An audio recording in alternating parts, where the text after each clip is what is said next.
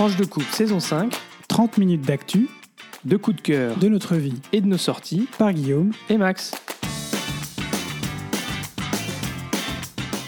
Bonjour, bonsoir, nous sommes Max et Guillaume et on est ravis de vous retrouver pour ce douzième épisode de la saison 5 de Tranche de couple. épisode qu'on a décidé d'intituler Poker Face. Bah oui, vous comprendrez un peu plus tard pourquoi.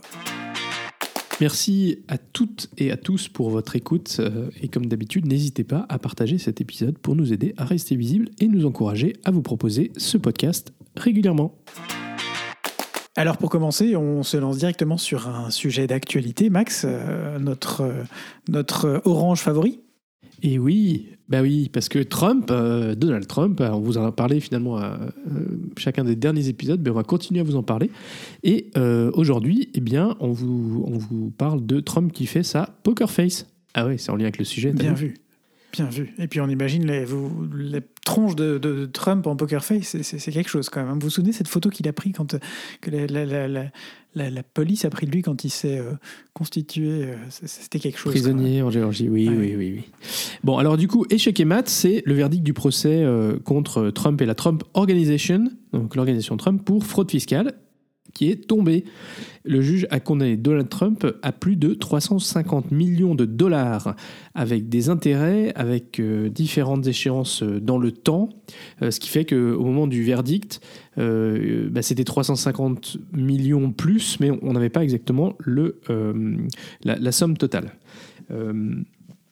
Donald Trump et son organisation sont tous deux, donc à titre personnel et l'organisation, interdits de faire de nouveaux prêts auprès d'institutions financières basées à New York pour euh, trois ans. Et ça va du coup euh, être extrêmement compliqué parce que, euh, en fait, bah, la majorité des banques sont basées à New York. Et par conséquent, ne pas pouvoir faire de prêts avec ces organisations, bah, c'est très compliqué.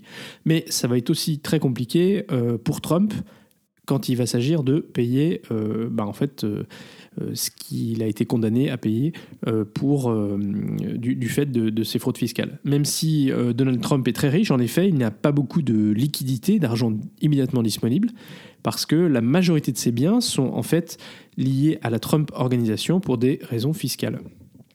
À noter aussi que ses, ses enfants, Don Jr. et Eric Trump, bah, sont euh, par conséquent, euh, enfin par résultat du, euh, du jugement aussi au chômage. On va verser une petite larme pour eux. Dommage.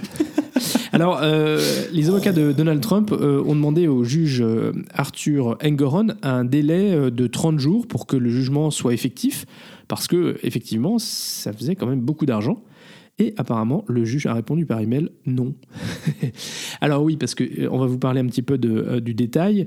Euh, à partir du moment où le jugement est enregistré et publié, Donald Trump a 30 jours pour verser la somme. Et donc, euh, le jugement a été enregistré euh, vendredi dernier. Et le, donc, le chiffre est désormais euh, connu, avec les intérêts qui, en fait, couraient depuis, pour certains, 2019, euh, pour, enfin, avait différentes échéances selon les, différents éléments du jugement. Donc, Trump a été condamné à payer 454 millions 156 783 dollars. Et, euh, eh bien, en fait, je vous parlais d'intérêt. Euh, eh bien, tant que Trump ne paye pas cette somme, il y a 89 000 dollars d'intérêt journalier qui s'ajoutent à cette somme. Donc, il a quand même intérêt à payer rapidement. Donc, je le disais, Trump a 30 jours pour payer cette somme. Et vous allez me dire, bah, naturellement, euh, Donald Trump va faire appel, donc euh, il paiera jamais euh, cette somme. Alors, en fait, il y a une particularité, c'est que l'État de New York oblige les condamnés à déposer l'argent correspondant à ce à quoi ils ont été condamnés en caution lorsqu'ils euh, font appel. Donc de toute façon, dans 30 jours, soit, euh, enfin d'ici 30 jours, soit Trump euh, paye à l'État de New York bah, les dommages, soit il fait appel, mais il doit quand même mettre en garantie euh, ces, euh, ces, euh, 454 millions et plus, puisqu'il y aura les intérêts qui vont s'ajouter jusqu'à ce qu'il paye. Alors, si on vient un petit peu en arrière, on vous disait la dernière fois dans notre dernier épisode que, avec le, que lors du. pardon. On vous disait dans notre dernier épisode que euh, Trump avait été condamné en diffamation contre E.G. Carroll. Euh, il a été condamné à payer 83,3 millions de dollars en dommages. Euh, ce qui fait au total, j'ai fait le petit calcul, 537 456 783 dollars à payer. J'ai beau essayer de faire un poker face, là j'y arrive pas. Là. Ouais, ça fait quand même un demi-milliard de dollars. Ça fait quand même très très cher à sortir de, de sa poche. Hein. et ce qui est intéressant, c'est que si Trump ne paye pas, eh bien le juge peut saisir ses biens. Alors vous allez me dire... La Trump Tower, la Trump Tower. Alors en fait, c'est pas la Trump Tower, parce que la seule chose qui lui appartient encore, c'est euh, le penthouse, euh, c'est le penthouse, euh, celui qu'il avait, comment dire, il avait exagéré la taille pour avoir des meilleurs prêts. Et décoré avec beaucoup de goûts d'ailleurs. Oh magnifique, magnifique. Dorures partout. Et, et vous allez me dire, bah en fait, c'est pas grave, tous les packs politiques, les, la campagne va payer pour lui. Ben non, en fait, c'est interdit pour un un, comment dire, un fonds euh, de soutien politique de payer des, euh, frais euh, judiciaires de condamnation. voilà, donc ça, c'est pas possible. voilà, bah donc affaire à suivre, mais ces 30 prochains jours vont être tout à fait intéressants. Bon, pendant ce temps-là, Trump est toujours la raison du blocage d'un accord à la Chambre des représentants pour assurer un soutien américain financier à l'Ukraine, à Taïwan et à Israël. Vous vous souvenez, il y avait un deal qui avait été trouvé le 12 février au Sénat. Sénat qui est à majorité euh, euh, des euh, démocrates, mais il fallait que la Chambre des représentants vote également cette loi pour que l'argent puisse enfin être enfin, débloqué pour notamment soutenir l'Ukraine. Et bien en fait, la Chambre des représentants n'a toujours pas mis ce projet de loi sur son agenda parce que le speaker républicain s'y oppose au motif que la priorité est à l'agenda domestique, mais en réalité parce que Donald Trump s'oppose à soutenir l'Ukraine. Vous vous souvenez, le quiproquo, tout ça. Il y a, euh, comment dire, Trump et l'Ukraine. Euh, il y a un vrai sujet. Il avait dit globalement que s'il si, revenait, euh, s'il avait été président, il aurait mis l'Ukraine à genoux pour qu'elle trouve un accord avec la Russie. Vous imaginez bien, c'est tout à fait dans le dans le goût du jour. Alors du coup, ça fait une transition avec Guillaume, le point d'actu que tu voudrais euh, nous faire aujourd'hui. On, enregistre aujourd'hui. 24 février, c'est euh, effectivement, on célèbre ce jour-ci le deuxième anniversaire de l'invasion de l'Ukraine par la Russie suite à une opération militaire spéciale censée à l'époque durer quelques jours. Comme euh, promis par le tsar des poker face, Vladimir Poutine lui-même, les soldats arrivant de Biélorussie ayant tous dans leur pactage leur uniforme de parade au cas où, au bout de trois jours, ils avaient pu y parader dans Kiev.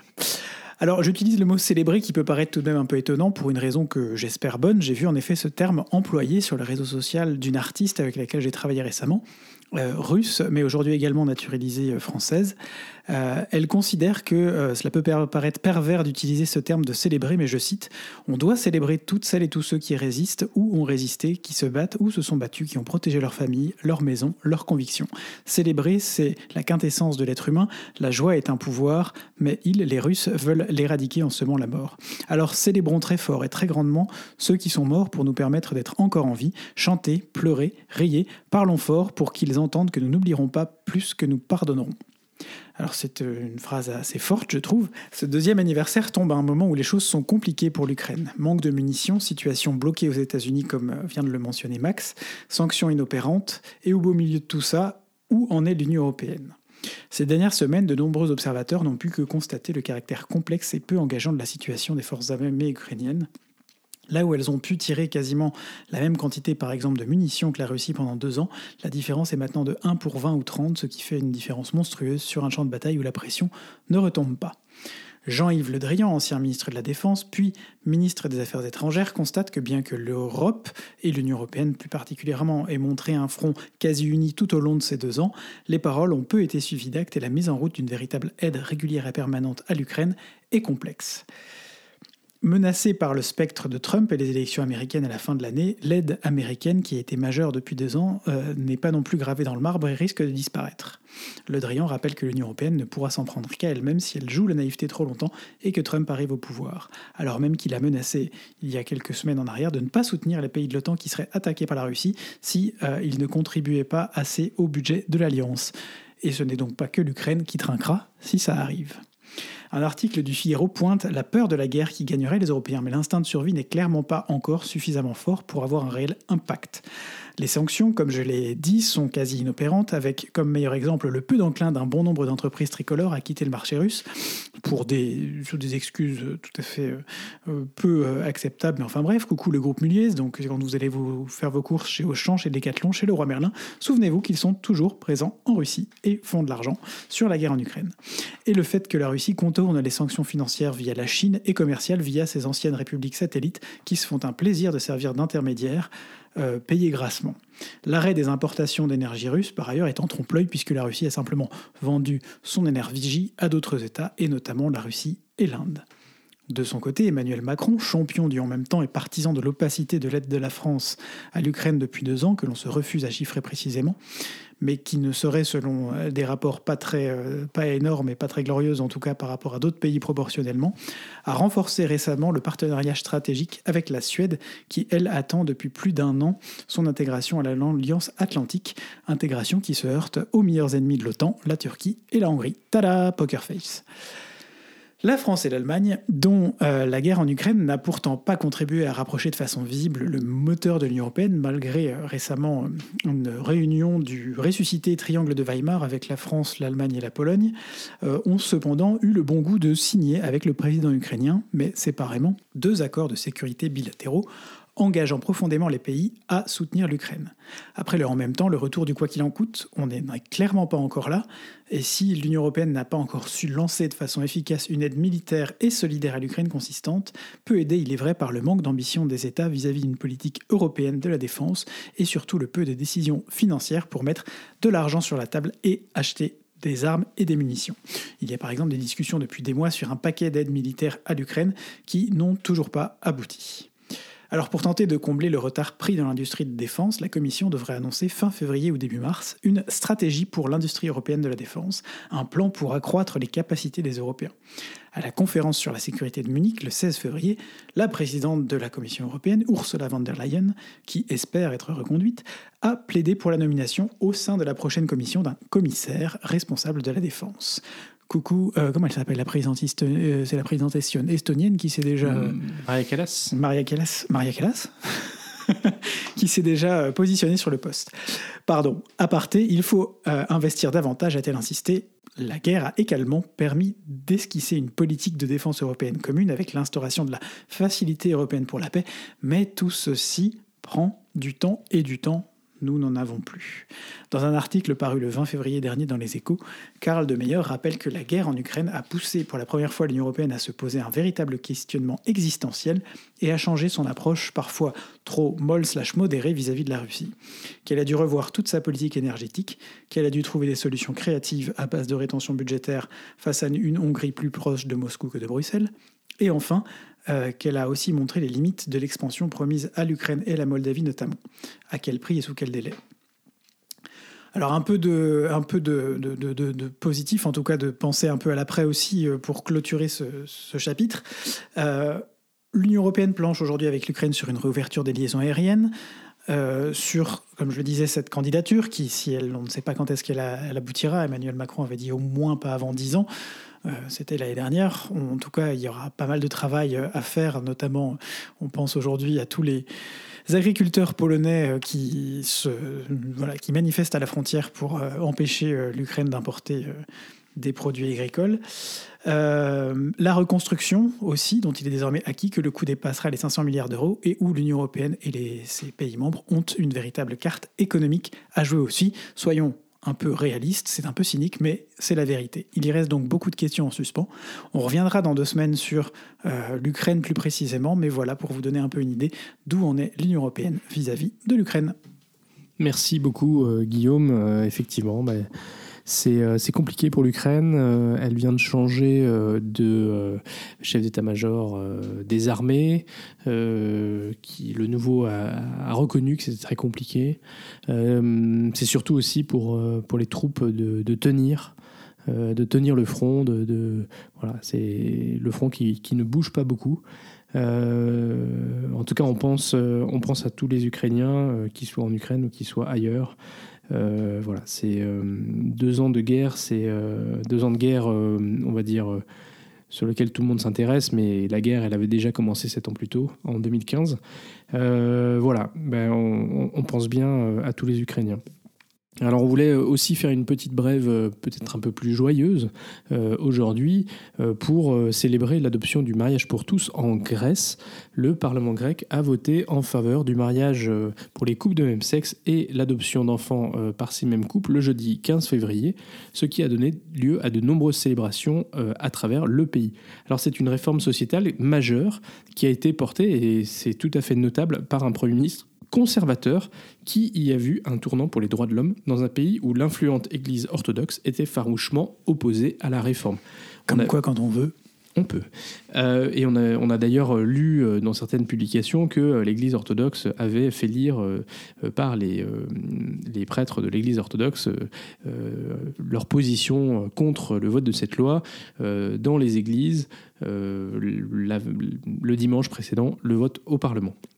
Donc avec ce vote, ben, la Grèce devient le 37e pays dans le monde et le 17e pays de l'Union européenne et le premier pays chrétien orthodoxe à légaliser l'adoption euh, euh, pour les parents de même sexe. Et ça, c'est quand même une très bonne nouvelle pour la reconnaissance de, droits euh, pour tout le monde.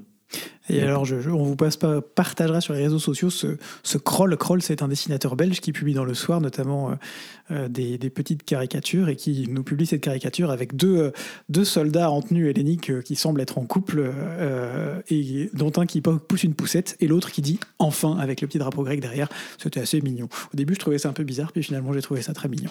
Voilà. En tout cas, on les félicite et on félicite le gouvernement d'avoir passé cette réforme, voilà, qui n'enlève des droits à personne, mais qui en donne euh, à des citoyens qui euh, n'avaient pas les mêmes droits que tout le monde.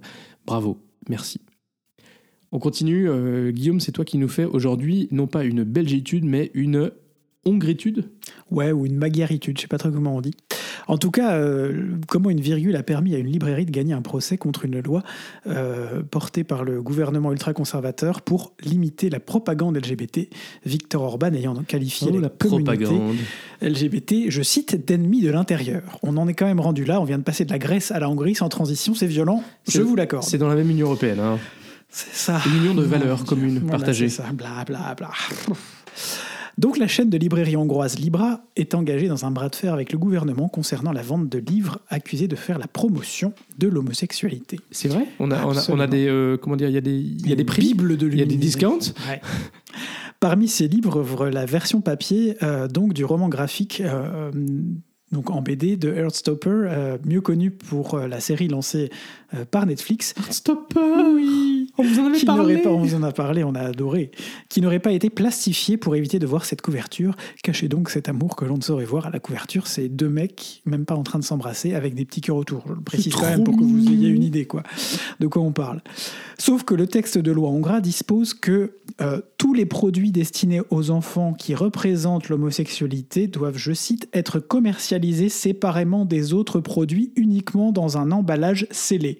Le tout en une seule phrase, sans virgule. Je répète, ils doivent être commercialisés séparément des autres produits uniquement dans un emballage scellé. Le législateur n'ayant pas mis de virgule devant le mot uniquement, la phrase hongroise signifie donc euh, ainsi que seuls les livres conservés séparément doivent être emballés dans un film transparent. Bravo. Alors là, bravo quoi. Je peux pas vous faire Peut-être c'est un ennemi, un ennemi de l'intérieur qui a écrit cette loi. Ouais, c'est con hein, c'est ballot quand on sait le soin qu'a mis le gouvernement à établir cette loi tellement morale. Pas d'infraction, pas de sanction, le tribunal considère donc que tant que la loi sera ainsi rédigée, aucun cas similaire ne sera plus étudié dans le futur de la justice. Le PDG de la chaîne Libra euh, salue cette décision, mais a également euh, insisté sur le fait que ce n'était pas que cette partie de la loi, mais l'ensemble de la loi qui avait été très mal rédigée et qui pouvait donc laisser quand même euh, passer un certain nombre d'appréciations, ce qui risquait de, qui peut être positif comme ça l'est maintenant, mais aussi négatif en fonction du tribunal auquel on se réfère. On espère que les résistants de l'ombre euh, ont aidé à, faire que cette loi soit euh, mal rédigée. C'est ça. Et c'est ce même pays dont la ministre de la Famille et la présidente elle-même ont démissionné il y a quelques semaines suite à un scandale lié à la grâce accordée dans le cadre de la venue du pape euh, à l'automne dernier à un condamné impliqué dans une affaire de pédocriminalité. Voilà, voilà, voilà, poker face, mais quand même, ça serait drôle si ça n'était pathétique. Boum. Sorry, hein. Alors on passe maintenant à notre rubrique euh, vie de couple. euh, Après euh, cette hongritude, magaritude pathétique. On commence par quoi, Guillaume? Eh euh, on peut commencer par notre euh, petit week-end. Comment on a réussi à se faire un week-end tous les deux à Bruxelles? Exceptionnel, Exceptionnel. extraordinaire, extraordinaire. Vous ne vous rendez pas compte. Un week-end où Guillaume ne travaille pas. Donc un week-end où on a pu se poser tranquillement. Ouais, c'est ça à peu près. Ben, comme vous le savez, euh, pour nous, c'est pas toujours simple de, profiter du jour présent, de, faire carpe diem. Euh, donc, on, a nos, petites habitudes. Quand on a, a un week-end, par exemple, euh, on profite pour aller au resto, aller au spa. Ce soir, on va aller au ciné. On vous en parlera peut-être dans deux semaines si on a aimé ce qu'on va voir ce soir, d'ailleurs. Ouais, peut-être. Dommage, on enregistre euh, en avance. Et puis, euh, on a nos routines dans la semaine aussi. On, a, voilà, on fait ensemble euh, les cuistots solidaires le mercredi soir, euh, la messe le dimanche matin. tout ça, c'est des petites choses qui nous permettent quand même de, de, garder, de garder un rythme qui est le nôtre, d'avoir des, des enjeux et des, et des, des volontés. Des, comment? Des, Des objectifs collectifs. Des, des moments de qualité. Mhm. Après, on va pas se mentir, euh, quand on a un rythme qui est décalé et qui, euh, voilà, qui, qui n'est pas complètement compatible, c'est pas toujours simple. On vous, enfin, ceux qui nous écoutent depuis le début, on vous en avait parlé à, à pas mal de reprises. Euh, mais c'est vrai que voilà, le, le fait que Guillaume, lorsqu'il est en production, bah, lui, son week-end, c'est entre, parenthèses, en- entre parenthèses dimanche, parce que ça dépend, lundi, euh, et qui bosse euh, le samedi, potentiellement le dimanche. Bah, du coup, alors que moi, j'ai plutôt un rythme classique euh, lundi au vendredi, bah, ça, hum, ça ajoute une contrainte dans notre vie de couple et dans notre équilibre de couple. Ce qui fait que pour trouver des moments où on peut se relaxer, passer des bons moments ensemble, où on est tous les deux disposés et avec l'esprit euh, voilà, calme et, serein pour profiter de, ces moments ensemble, c'est pas toujours simple, mais euh, c'est notre vie. On, sait que euh, ceux qui travaillent dans le commerce, souvent travaillent le, samedi et ont leur lundi de libre. Ben voilà, ça fait partie des équilibres de couple et des contraintes qu'on accepte. Comme je dis toujours, c'est un, un métier que Guillaume fait qui est euh, parfois contraignant euh, quand il s'agit de travailler le soir ou le week-end, mais en même temps, c'est aussi euh, une chance de pouvoir travailler dans un domaine qui fait rêver et qui est vraiment particulier et qui a du sens. Don't come too close. ne venez pas trop, ne vous rapprochez pas trop. oui, oui, non, c'est vrai. Donc, euh, donc voilà. Donc, euh, mais en tout cas, aujourd'hui, on a été euh, au terme Ah, et on a passé bien. une belle partie de journée tranquille, tous les deux, à profiter des saunas, des piscines jacuzzi, du hammam, Du soleil. Et même du soleil, un petit peu, Oui, quand même. du frais beaucoup. J'insiste, parce qu'on on a aussi parlé avec euh, l'oncle de Max qui, qui est dans le sud. hein. et ben, dans le sud, il pleut. hein. Alors, il nous a dit qu'il faisait un temps belge. Et ben, aujourd'hui, il fait pas un temps belge hein, en Voilà. Belgique. Petit Enfin, un peu quand même, hein. à mon oncle. Euh, et, euh, et voilà, donc euh, bah, j'espère que vous, dans votre couple, vous arrivez à avoir quelques petites routines de choses sympas que vous si vous faites. pas en couple aussi, et que important. si vous n'avez pas, effectivement, si vous n'êtes pas en couple, mais que vous arrivez aussi à avoir des moments que vous prenez pour vous, pour passer des, des moments euh, plaisir, parce que c'est important dans le rythme euh, de nos semaines de pouvoir savoir prendre soin de soi. Et alors, on peut peut-être euh, faire une petite transition euh, sur quelque chose qu'on découvre, Guillaume, et qui est en lien avec le titre de notre. Euh, Max, il avait ça. Il a comme, beaucoup- comme souvent, podcast. Max, il a des idées en tête pendant très longtemps. Et puis, pouf, un jour, ça concrétise. Et c'est comme ça qu'il a commandé pour Noël un set de poker. Exactement. Ça faisait très longtemps que j'avais euh, envie de jouer au poker, euh, Texas Hold'em. Vous savez, moi j'adore euh, James Bond, tout ça, donc euh, Casino Royale, c'est un grand classique, mais plus que Casino Royale, souvent on, a pu voir James Bond jouer au poker. Moi, je vais enfin pouvoir revoir cette scène de Casino Royale euh, avec quelques clés de lecture. euh, la fameuse scène où ils sont tous autour de la table, là où il file dans sa voiture parce qu'il s'est fait empoisonner dans son martini au shaker, pas à la cuillère. Avec une olive. Et euh, ah oui, c'est là où il se fait, il se fait frapper les testicules? Ah, ça, c'est après ça. C'est pas pendant la partie, c'est après la partie. Quand une fois qu'il a gagné, qu'il a tout, ou je sais plus qui a gagné. Non, faut vraiment que je le C'est un regarde. plein milieu, je crois. On a dit qu'on le regardait demain soir. On a dit qu'on se c'est faisait, ça ou voilà. Drag Race Belgique. Bref, oh, je sais pas, j'arrive pas à choisir. Ah, tiens, deux. on pourra en parler la semaine prochaine. Les deux. Revenons donc euh, sur les, sur les sujets, parce que bon, bah voilà, on a fait une petite, euh, une petite dérive, une petite Oui, tangente. Une, Euh, une digression. Une digression. Euh, et donc, euh, bien, nous avons pour la première fois vendredi soir joué au poker avec Guillaume et avec deux amis. Ouais. Elisabeth F, un petit big up. Et C'était sorti très, vendredi soir. très, Vous avez vu, on très chouette. trucs ce week-end, un truc de malade.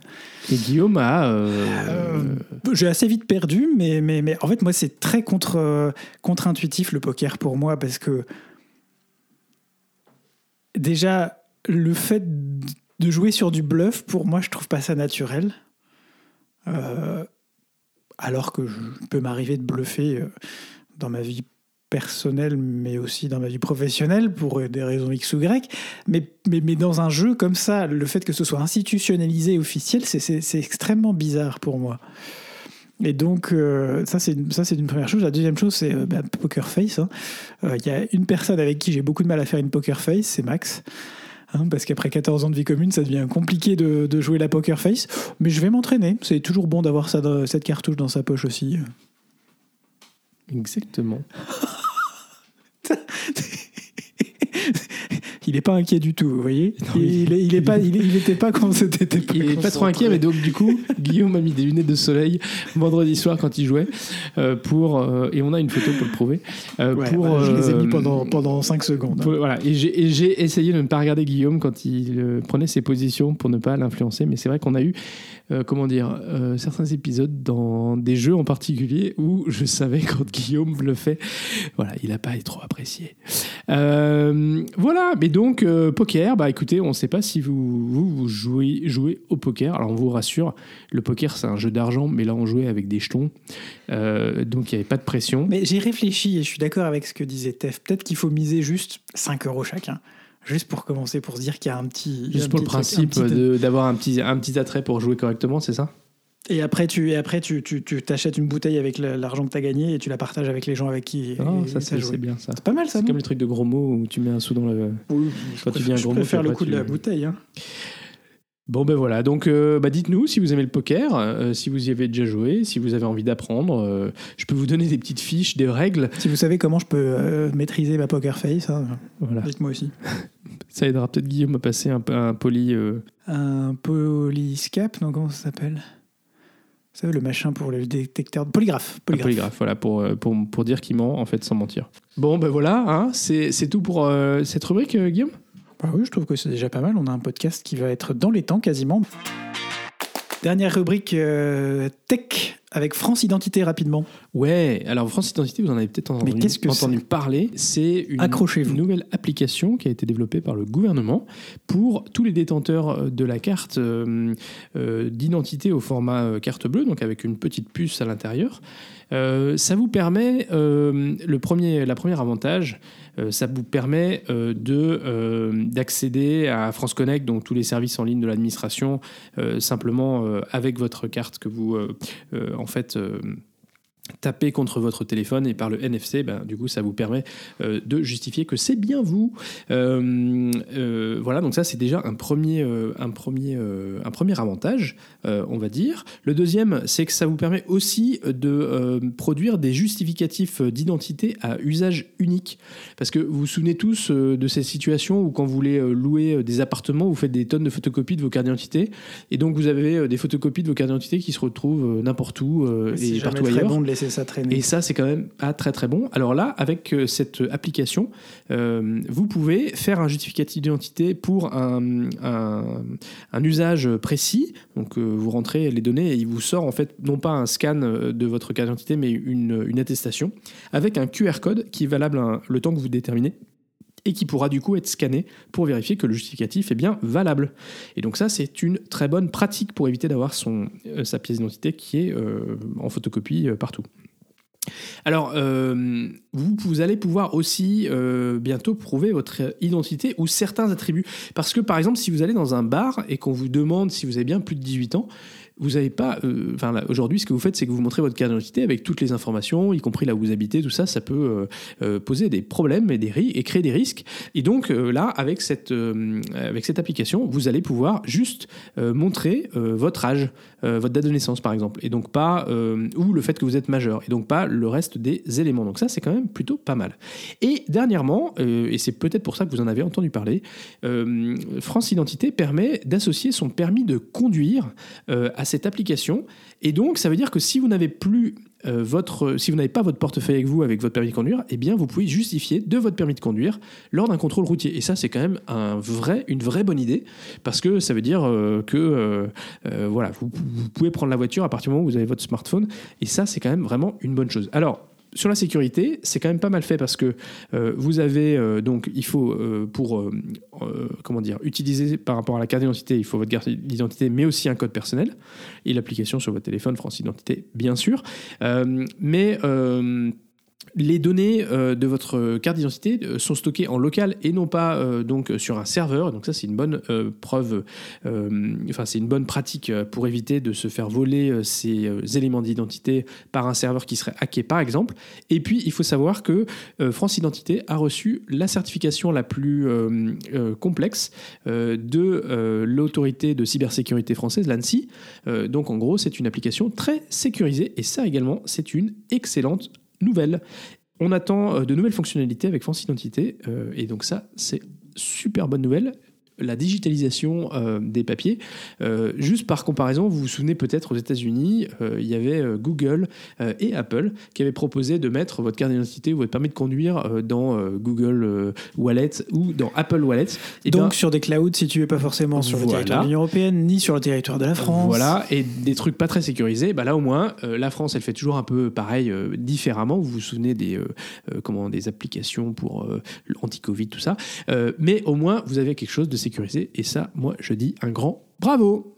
Alors, allez-y, téléchargez France. Identité, associez tout est stocké sur votre téléphone, rappelez-vous, ça ne part pas sur des serveurs à droite à gauche. avec de la biométrie et, euh, et un code pour s'assurer qu'il n'y a que vous qui puissiez y accéder. Faites votre plus beau sourire pour accéder à votre carte d'identité. Merci Max. Et voilà, c'est déjà la fin de ce douzième épisode de Poker Face. Oui, je vous laisse me regarder. De la saison 5 et de tranches de couple. Si vous êtes arrivé au bout, bravo et merci. Alors on est toujours euh, très heureux de vous compter euh, parmi nos auditeurs. On arrive bientôt au 6 millième euh, téléchargement de Tranche de Couple. En réalité, comme on le, met aussi sur YouTube et que ça décompte pas du même compteur, probablement qu'on est déjà à 6000 écoutes, mais en tout cas, voilà, sur, les podcasts audio. Si le podcast vous plaît, ben, n'hésitez pas à le faire découvrir autour de vous, à nous mettre une note ou un commentaire sur Apple Podcasts, Spotify ou votre logiciel de podcast préféré, ça nous fera plaisir. Un petit like sur YouTube ou Twitter, un pouce bleu sur Facebook et surtout, surtout, Partagez. Ce podcast est diffusé le lundi tous les 15 jours ou le dimanche pour les plus pressés. Alors portez-vous bien d'ici au prochain épisode. Gros bisous et à très vite pour de nouvelles partie de poker.